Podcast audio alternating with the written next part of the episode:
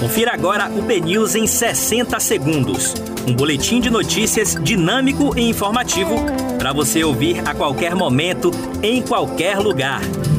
Olá, muito bom dia para você. Hoje é terça-feira, 29 de junho de 2021.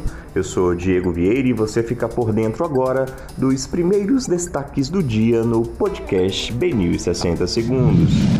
Boletim de ocorrência diz que corpo de Lázaro Barbosa passou por outro local até chegar no hospital. Com o STF, senadores tentam pressionar Aras em notícia crime por prevaricação contra Bolsonaro. Ao menos quatro ministros do Supremo são contra impeachment do presidente da República. Relatório da PEC do voto impresso é lido na CCJ, porém não é votado. E relator compara urna eletrônica a celular tijolão. CPI da Covid reúne 27 assinaturas necessárias para prorrogar comissão.